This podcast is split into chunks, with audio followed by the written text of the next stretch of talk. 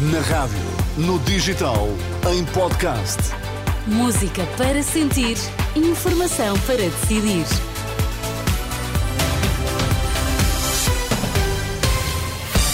Notícias na Renascença, para já os títulos em destaque, Miguel. Mais dois dias de cessar-fogo entre Israel e o Hamas, anúncio feito há minutos pelo Qatar.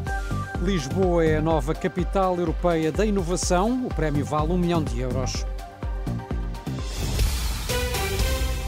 As notícias no T3 com o Miguel Coelho. Olá, Miguel, boa tarde.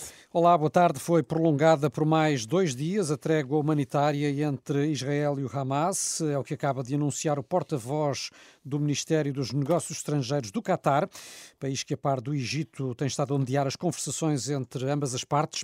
Terá contribuído para este desfecho a preparação de novas listas de reféns a libertar nos próximos dias.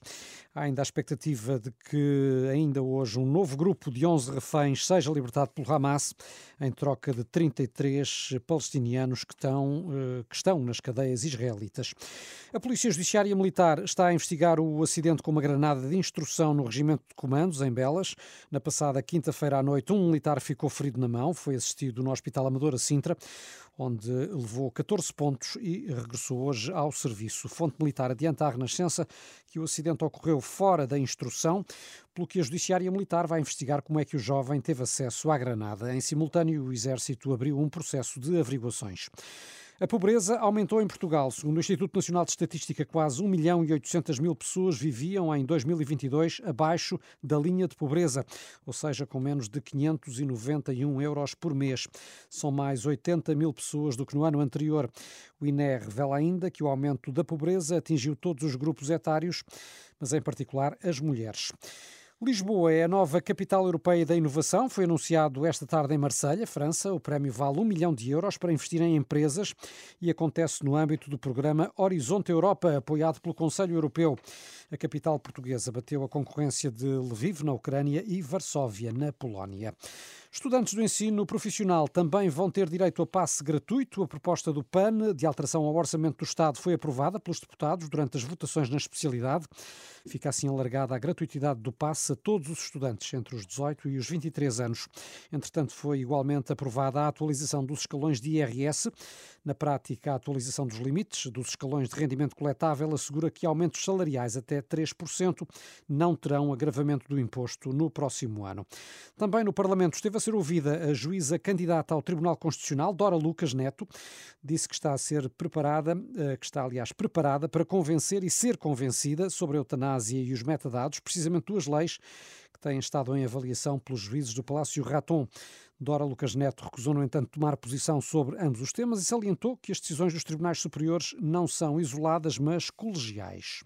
Há questões que se prendem, por muito que eu gostasse de discutir com todos, questões que ou estão uh, pendentes no Tribunal Constitucional, ou poderão vir a estar, ou que de facto são questões fraturantes da sociedade, e como juíza, naturalmente, tenho a minha predisposição, a minha pré-compreensão, mas que, também como juíza, estou habituada a afastar-me delas no, na, no, processo de formação dos meus juízos sobre os casos que vou decidir. Muito em particular, e fazendo a ponto com as perguntas do que é que um juiz administrativo pode aportar ao Tribunal Constitucional. No processo de formação do juízo, num Tribunal Superior, é um processo liberativo e colegial. Não há outra atitude a ter. A pessoa tem que estudar, tem que formar a sua convicção, tem que estar preparada para convencer, mas também para ser convencida. Dora Lucas Neto respondia a questões da iniciativa liberal, que a par do Chega criticou a eleição da juíza, numa altura em que o Parlamento está prestes a ser dissolvido. A juíza do Supremo Tribunal Administrativo considerou as críticas uma deselegância porque foi convidada para ser candidata antes da demissão do Primeiro-Ministro. A votação está marcada para quarta-feira. E Miguel, parece que ainda vai dar muito o que falar. A contestação ao traçado do futuro comboio de alta velocidade. Há populações muito inquietas face às previstas expropriações e, sobretudo, quanto aos valores propostos também, não é? Sim, os moradores não estão satisfeitos, contestam o valor das indenizações. Exemplo disso é o que se passa no município de Estarreja, onde a população de Canelas e Fermelão uniu-se contra o projeto. À Renascença, o presidente da União de Freguesias, António Souza, considera que as indenizações não vão compensar devidamente os proprietários das casas expropriadas. Quanto às residências, nós estamos convencidos que as indenizações não vão pagar o esforço e o preço que, que, que se pagou, que elas custaram. Porque os preços, como sabe, na construção civil aqui também estão constantemente a crescer e provavelmente as indemnizações não vão compensar o que se pagou. No entanto, a empresa Infraestruturas de Portugal, responsável pelo projeto de alta velocidade, garante que não será assim. Carlos Fernandes, vice-presidente da empresa, assegura que as indemnizações vão ter em conta os valores de mercado. Quem vai definir os valores que serão propostos aos proprietários serão peritos que estão definidos numa lista do Ministério da Justiça, são peritos, no fundo, do Ministério da Justiça, que vão com base exatamente em preços de mercado, ou seja, nas últimas transações naquela zona daquele tipo de ativo, serão com base nesses preços que será feita a proposta de preço que será apresentada ao proprietário. A verdade é que o traçado da linha de alta velocidade vai afetar terrenos e casas que terão de ser demolidas. Há até mesmo o caso de uma aldeia que vai desaparecer do mapa.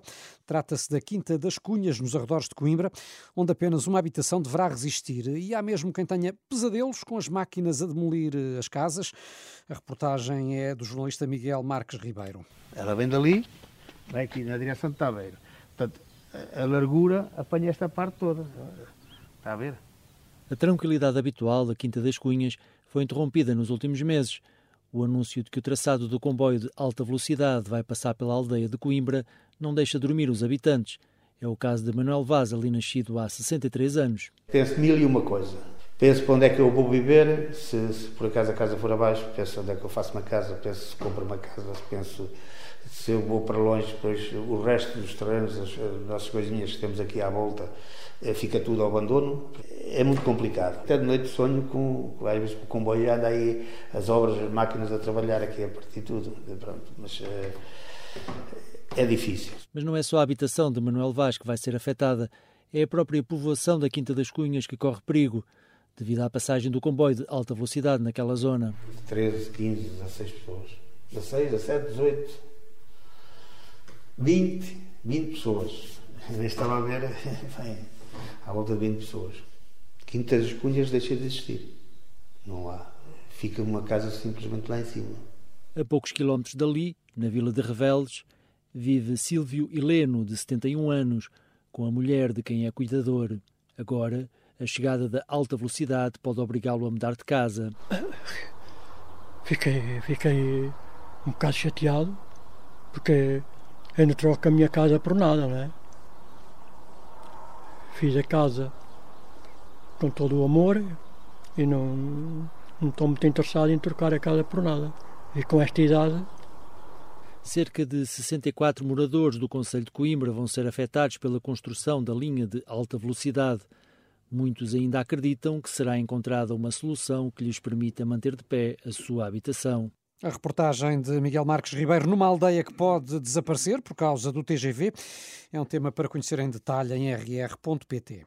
As notícias da Renascença, já sabes, estão sempre também em, uh, no nosso site rr.pt, nas redes sociais e na nossa aplicação. São 5 e 8, tempo e trânsito já.